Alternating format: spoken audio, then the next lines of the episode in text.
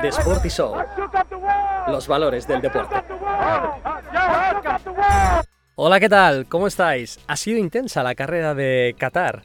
Uh, se vienen ahora carreras interesantes, el triplete americano, Estados Unidos, México y Brasil y esperamos que haya mejoras para los equipos. Nos falta una mejora, ¿no? En Aston Martin, creíamos que iba a llegar para Singapur, por primera vez han estado una carrera sin, sin mejoras en esta de Qatar. Eh, bueno, ojalá, ojalá tenga Aston Martin esa mejora y ojalá esté todo tan igualado y tan interesante como hasta ahora. Estáis disfrutando de las carreras, ¿no? Estáis disfrutando de esta parte del Mundial porque, amigos, tenemos campeón del mundo, Max Verstappen, tricampeón del mundo, tantos como Senna. Claro, muchos dicen, a la altura de Senna. es que eso son palabras mayores. Otra cosa es tener tantos títulos como Senna y otra cosa es estar a la altura, ¿no? Porque aquella batalla con, con Pros, el misticismo del, personaje, se marchara em, enfadado y peleado con, con la FISA en en, la parte final del campeonato, después de aquello que pasó en la salida con, Japón. Eh, creo que todo lo que está alrededor de Sena eh, lo hace mágico. Entonces, claro, decir que, es como Sena, pues eh, las circunstancias son distintas, ¿no?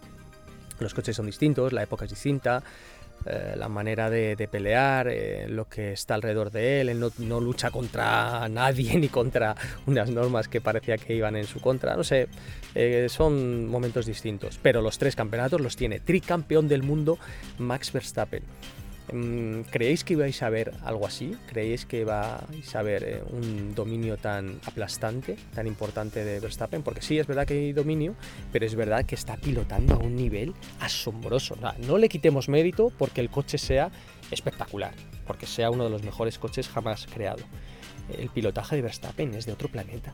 Cómo se arrima los muros, cómo coloca el coche, lo hace todo bien, perfecto. Cuando ha tenido que pelear, sus batallas han sido al límite por centímetros. Es que es tan espectacular verle pilotar. Que 2021 fue un año distinto por la pelea con Hamilton, sin duda. 2022, claro. Y este 2023 pues ha tenido sus momentos, ¿no? Con la batalla al inicio contra su compañero de equipo para ver si Checo Pérez le podía hacer frente. Eh, la clasificación de Mónaco, decidme que no. Decidme que la clasificación de Mónaco no fue algo de otro planeta.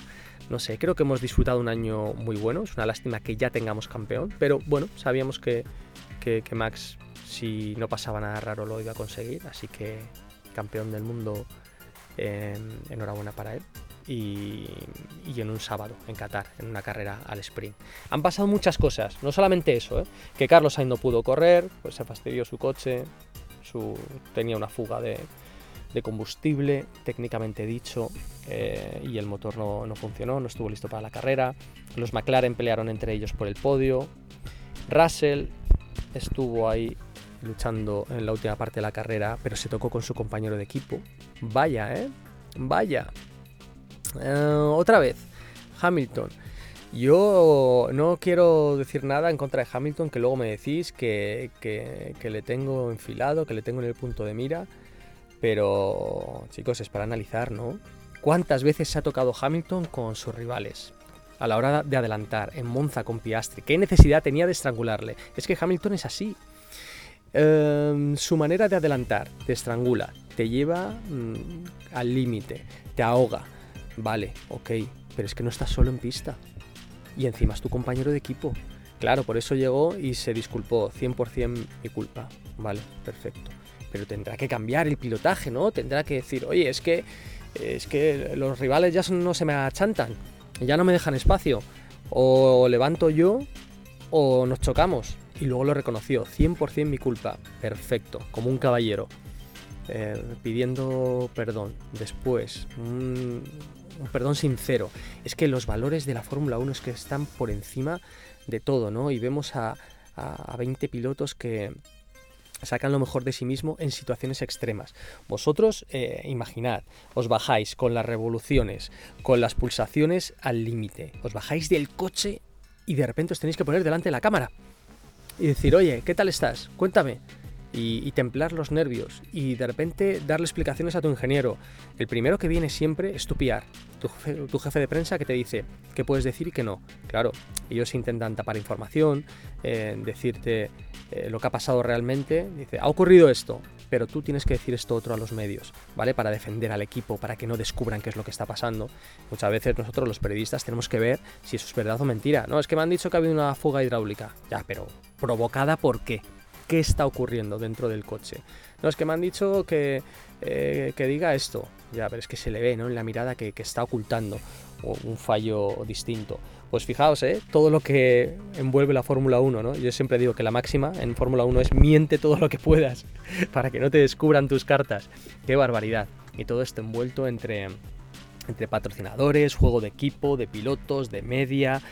Bueno, por eso es un sport business a, ningún otro nivel, ¿no? No hay nada al nivel de Fórmula 1, es, lo máximo, es la cumbre, es la cúspide de, de los deportes y cada uno tiene su, Mm, su particularidad y sus valores propios. Escuchaba a Joseph Agram, que me encanta su podcast, hablar de, los gregarios, ¿no? En ciclismo, de los valores del ciclismo. En ciertas partes, eh, el motor a veces que se parece mucho, ¿no? El DTM, que tienes que hacer mucho juego estratégico entre las marcas, los equipos cuando quieren, que hacen juego de, equipos, de, pilotos contra, contra otros, ¿no? Cuando quieren y cuando los pilotos se dejan bueno, cada uno tiene sus valores, ¿no? Y cuando todo esto lo sumas, que vas a 200 pulsaciones, a 300 kilómetros por hora, em, a 50 grados centígrados, eh, como mínimo en el cockpit, ¿no? Porque nos decían que estaban llegando y habían llegado a los 65, ¿no?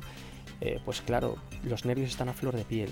Y, todo se, se, magnifica. Así que no es nada fácil, ¿eh? No juzguéis a los pilotos cuando de repente se pone nervioso nada más bajar del monoplaza. Hay mucho que analizar, vaya carrerón el de Qatar y nos quedan carrerones por delante con eh, el Mundial decidido, sí, pero con un Verstappen inspiradísimo, a ver si Checo Pérez eh, recupera la forma, que vendrá su carrera de México, a ver el duelo en Ferrari con eh, Carlos Sainz que no pudo correr y cómo está es monoplaza, a ver si Aston Martin trae las mejoras y puede volver a pelear por los podios, a ver la lucha en Ferrari, pero cómo está el Mundial decidme que no. Qué ganas de que vuelvan las carreras. Venga, vamos a analizar Qatar y todo lo que nos queda por delante. Max, you are a three-time world champion. That's unbelievable, mate. Absolutely unbelievable. It's been an incredible year for you. yeah, unbelievable, guys. Uh, yeah, I don't know what to say, but, uh... Hemos disfrutado muchísimo, espero que, lo hagáis y vamos a, ver qué ha ocurrido en esta carrera y qué ha significado. Os he hecho la introducción de que los pilotos se bajan nerviosos y con todo eh, a flor de piel del monoplaza porque hay una gran polémica con Lance Stroll. Se baja del coche mm, desquiciado, no le salen las cosas y empuja a su fisio. Claro, eh, tú estás eh, desquiciado, tú estás frustrado, tú estás con un calor terrible, estás eh, moralmente perdido porque no te salen las cosas y tu compañero te destroza. Qué difícil es pelear contra un compañero de equipo. No sé si alguna vez os ha pasado esto, pero tú te crees el rey del mambo. Y te dicen, venga, pues este va a ser tu compañero. Y te das cuenta de que, de que sus cualidades son bestiales y que no te deja brillar y que te achanta y que dices, joder, eh, pues, pues no soy tan bueno como, como creía o fíjate, alguien, ¿no? Habéis visto alguno que, siempre va de, chulito al gimnasio y se pone a pelear con alguien de, su mismo, más o menos kilos, ¿no? De su más o menos peso, pero que es súper habilidoso. Adiós, desaparece, de repente lo, revientan. Eh, pues los pilotos igual, los pilotos igual. Tú crees que eres rápido, que estás entre los 20 mejores del mundo, te ponen de compañero Alonso y te destroza dices, pero es que no me sale el tiempo, ¿dónde me dejo la décima? Da igual, décima, décima, décima, Alonso te saca 1,1 en clasificación. Destrozado, lo está reventando. Y eso le pasa también a Pérez, que ha estado peleando con Verstappen a inicio de temporada y Verstappen en estado de gracia ha reventado en cuanto a tiempo a Pérez. Es que cuando tú te mides con una bestia mundial de primer nivel, pues no es que te gane, es que te destroza, te mina la moral. Entonces tú tienes que estar preparado para medirte en una situación así. ¿Estás preparado? ¿Tienes las espaldas anchas para lo que se te viene encima? Si estás preparado, vea por ello. Pero si no estás preparado, puedes salir muy mal parado de todo esto. Y cuidado porque cuando estás en una situación así necesitas apoyos, necesitas al equipo, necesitas a tus fisios, necesitas a tu familia, necesitas a que todo el mundo que te rodea te diga, eres fuerte, puedes hacerlo. Llega hasta el final. Pero si dejas que un atisbo de duda entre, estás fuera. Te destrozan. Y creo que esto es lo que le ha pasado a Stroll, ¿no? Se baja del coche y empuja a su fisio. También os digo, el fisio no tenía otro sitio por donde entrar. Es que va por él, habla con él, ¿qué tal estás? Pues jodido, ¿cómo voy a estar? Le acompaña a la salita, le abre la puerta y se mete por delante. ¿Por qué físicamente en una situación así entras en contacto con una persona que está tan, con los nervios tan a flor de piel? ¿Por qué pasas por delante? Claro, coge Stroll y le pega un empujón. No lo estoy justificando. Pero claro, es que lo fácil es recurrir al populismo. Es que Stroll ha empujado a, su fisio y, y, es un niñato y fijaos cómo se comporta. Joder, el fisio le podría haber ayudado, le podría haber dejado en paz. Es que somos muy poco empáticos en general. Y claro, cuando no has vivido esa situación, y yo habiendo hecho las carreras amateur que he podido hacer, bueno, a mi nivel, que he hecho carreras que no han sido amateur y copas, y que crees que te estás jugando el campeonato del mundo, eh, cada uno a su nivel, y te bajas con unos nervios, una tensión que, que, claro, cuando de repente alguien te viene a hablar, le dices, ahora no. Claro, ahora no. ¿Por qué va su fisio detrás de él? Claro, pues al final se lleva un empujón que vieron las cámaras y ahora pues eh, Stroll se ha metido en un lío porque la propia FIA le ha llamado al, al orden y está viendo qué medidas toma contra él.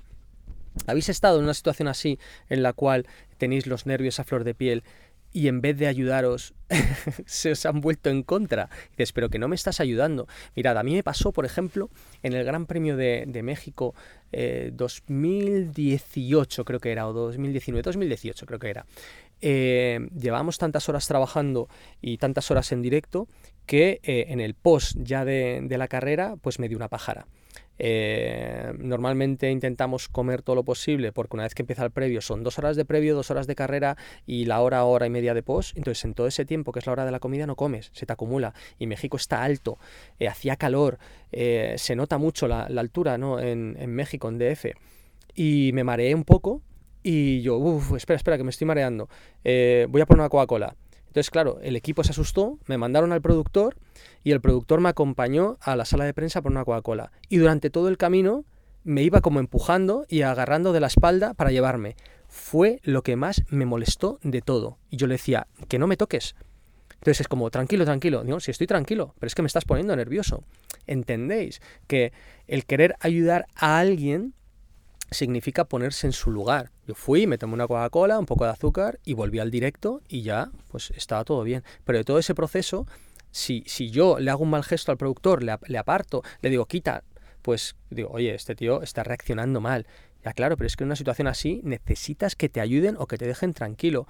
Eh, un caso práctico, alguien se cae al suelo y va un montón de gente eh, a, pocos centímetros de él a preguntar, ¿estás bien? ¿Estás bien? Pues no, no está bien porque se ha caído y pensad desde su posición, mira hacia arriba y ve siete cabezas a cinco centímetros quitándole el aire diciendo, ¿estás bien? Pues no, dejadle respirar.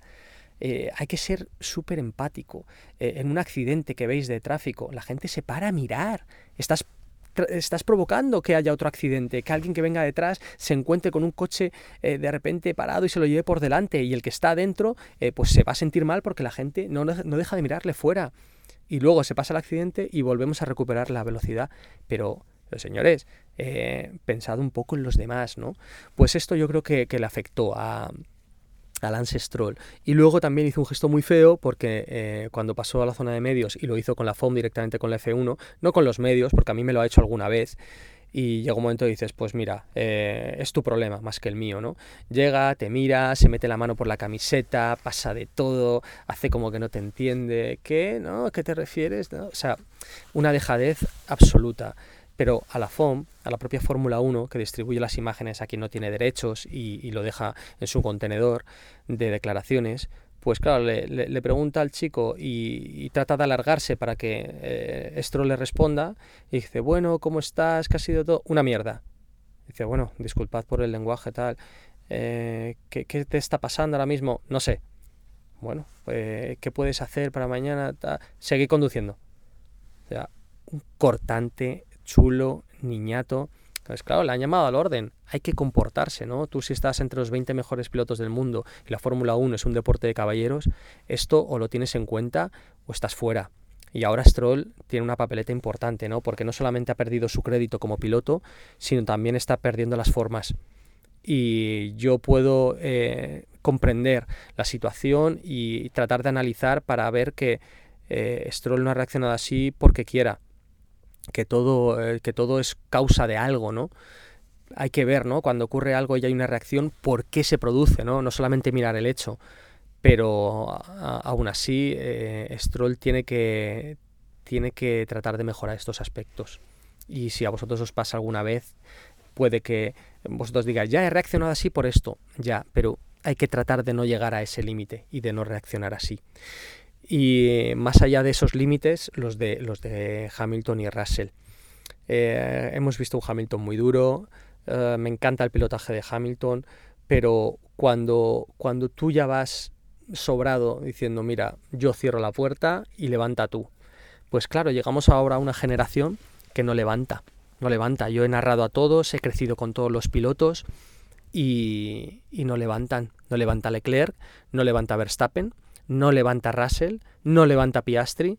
Y claro, eh, Monza se tocó con Piastri, aquí se toca con Russell y no van a levantar.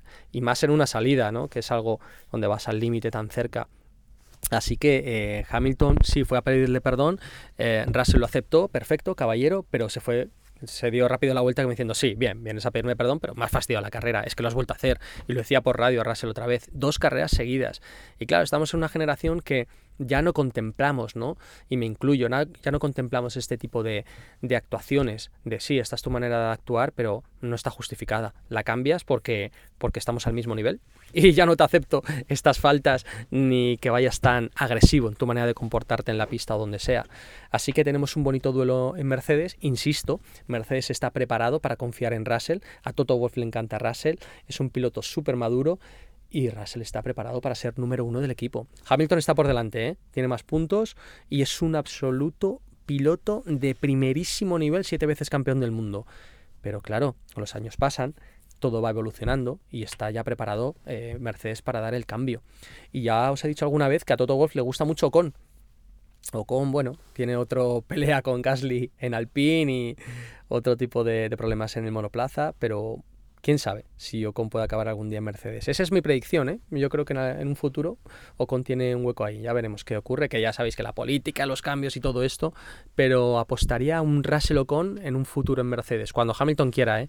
Que todavía tiene cuerda para, para mucho. Muy bonita la pelea también entre los McLaren, Piastri un grandísimo nivel, pilotazo, se ha puesto a un nivel increíble ahora que tiene coche para hacerlo. Yo dije que al principio de temporada que Piastri no iba a poder brillar con un coche que no, es, que no era bueno, para que el McLaren es muy difícil de llevar, le ha pasado a Carlos, no lo ha contado, le ha pasado a Ricardo. Pues cuando el coche está bien, pues Piastri ha sacado su mejor versión. Y desde Austria que han llegado las mejoras, McLaren está espectacular. Así que vamos a, disfrutar mucho de, este duelo. Y Pérez, que ha dicho Christian Horner que tiene que hablar con él, a ver si se recupera. Yo creo que hay que apoyar eh, a las personas y a los pilotos cuando están no están en su mejor versión, pero sabes que tienen el potencial. Porque la mente, y ahora que esta semana eh, hemos vivido el, Día eh, Mundial de la Salud Mental, pues ya veis lo importante que es, ¿no? Y ahora que hemos aceptado ah, hablar abiertamente del comportamiento de, la mente, es el inicio, ¿no? Porque eh, ya veréis como en los próximos años la mente va a jugar todavía un papel mayor, ¿no? De lo que está formando ahora. Eh, Pérez tiene la capacidad, tiene la calidad y tiene la motivación, pero algo falla para que no esté rindiendo pues eso es en lo que tiene que trabajar y no vale eh, la vieja usanza de tratar de, motivar con el insulto como hace Hedmul Marco. No, es que es, sudamericano, que no es sudamericano, es norteamericano, es mexicano y no se entera, es que se echa la siesta, es que no reacciona. Claro, en su época le, trataban de animar así, dándole palos, insultándole, pero las cosas han cambiado. Ya no es así. Tú no motivas a un deportista, a un profesional, a un trabajador, diciéndole lo mal que lo ha hecho, de mañana hazlo mejor. O sea, no es la manera de motivar. Tienes que buscar cuáles las partes que hay que mejorar, tienes que decir cuál es la parte buena y a partir de aquí crezcamos, porque da resultado y se trabaja muchísimo mejor, no con los dientes apretados y, y enrabietado. Creo que mm, que en Fórmula 1 tengo la suerte de trabajar con gente top, súper top, eh, en, aspectos de pilotaje, mentales, de business, de, de gestión de personal, de técnico, gente top y aprendes tanto que, la manera de comportarse, la manera de solucionar los problemas, la manera de hacer equipo eh, y, los modales es lo que te lleva a triunfar, ¿no? Y, os aseguro que, las maneras de Hedmund Marco han quedado obsoletas y cada vez vamos a, ser más finos a la hora de motivar, ¿no? Y sé que Checo Pérez va a rendir de aquí a final de temporada. No sé cuánto, pero sé que va a volver a rendir igual que Carlos Sainz cuando tenga coche y no se le rompa. Ya os dijimos que el motor de Ferrari iba a ir a tope para tratar de conseguir el, mayor eh, funcionamiento, ¿no? el mayor eh, development del coche en, eh, en, Monza, en Italia, en Singapur, para tratar de conseguir las victorias. Y de hecho la consiguió Carlos Sainz en Singapur. Y claro, es normal también que vengan fallos en el monoplaza. Así que nos ha dado mucho de sí la carrera de Qatar y yo creo que vienen cosas interesantes. A ver quién tiene mejoras en Estados Unidos. A ver quién, quién funciona bien en México con los motores tan al límite, eh, exprimidos eh, a tope a tanta altura. A ver quién funciona mejor en el caos que es Brasil. Me encanta Interlagos. ¿Os he dicho que es mi circuito favorito? Pues es mi circuito favorito. Y también eh, van a llegar más cosas, pero mejor os las cuento cuando, cuando lleguen. Tenemos F1 Academy también en Estados Unidos que compiten las chicas y quiero que lo veáis, que estéis muy pendientes porque también eh, disfrutamos de las chicas que van hacia arriba. Y Marta García, nuestra piloto española, creo que va a ganar. Así que eh, estad muy pendientes. Un abrazo a todos. estamos en contacto, nos escuchamos. Sé que estáis ahí. Compartid este episodio si os ha gustado, dadle 5 estrellas y vamos a crecer juntos con los valores del deporte y de la Fórmula 1. Chao, chao.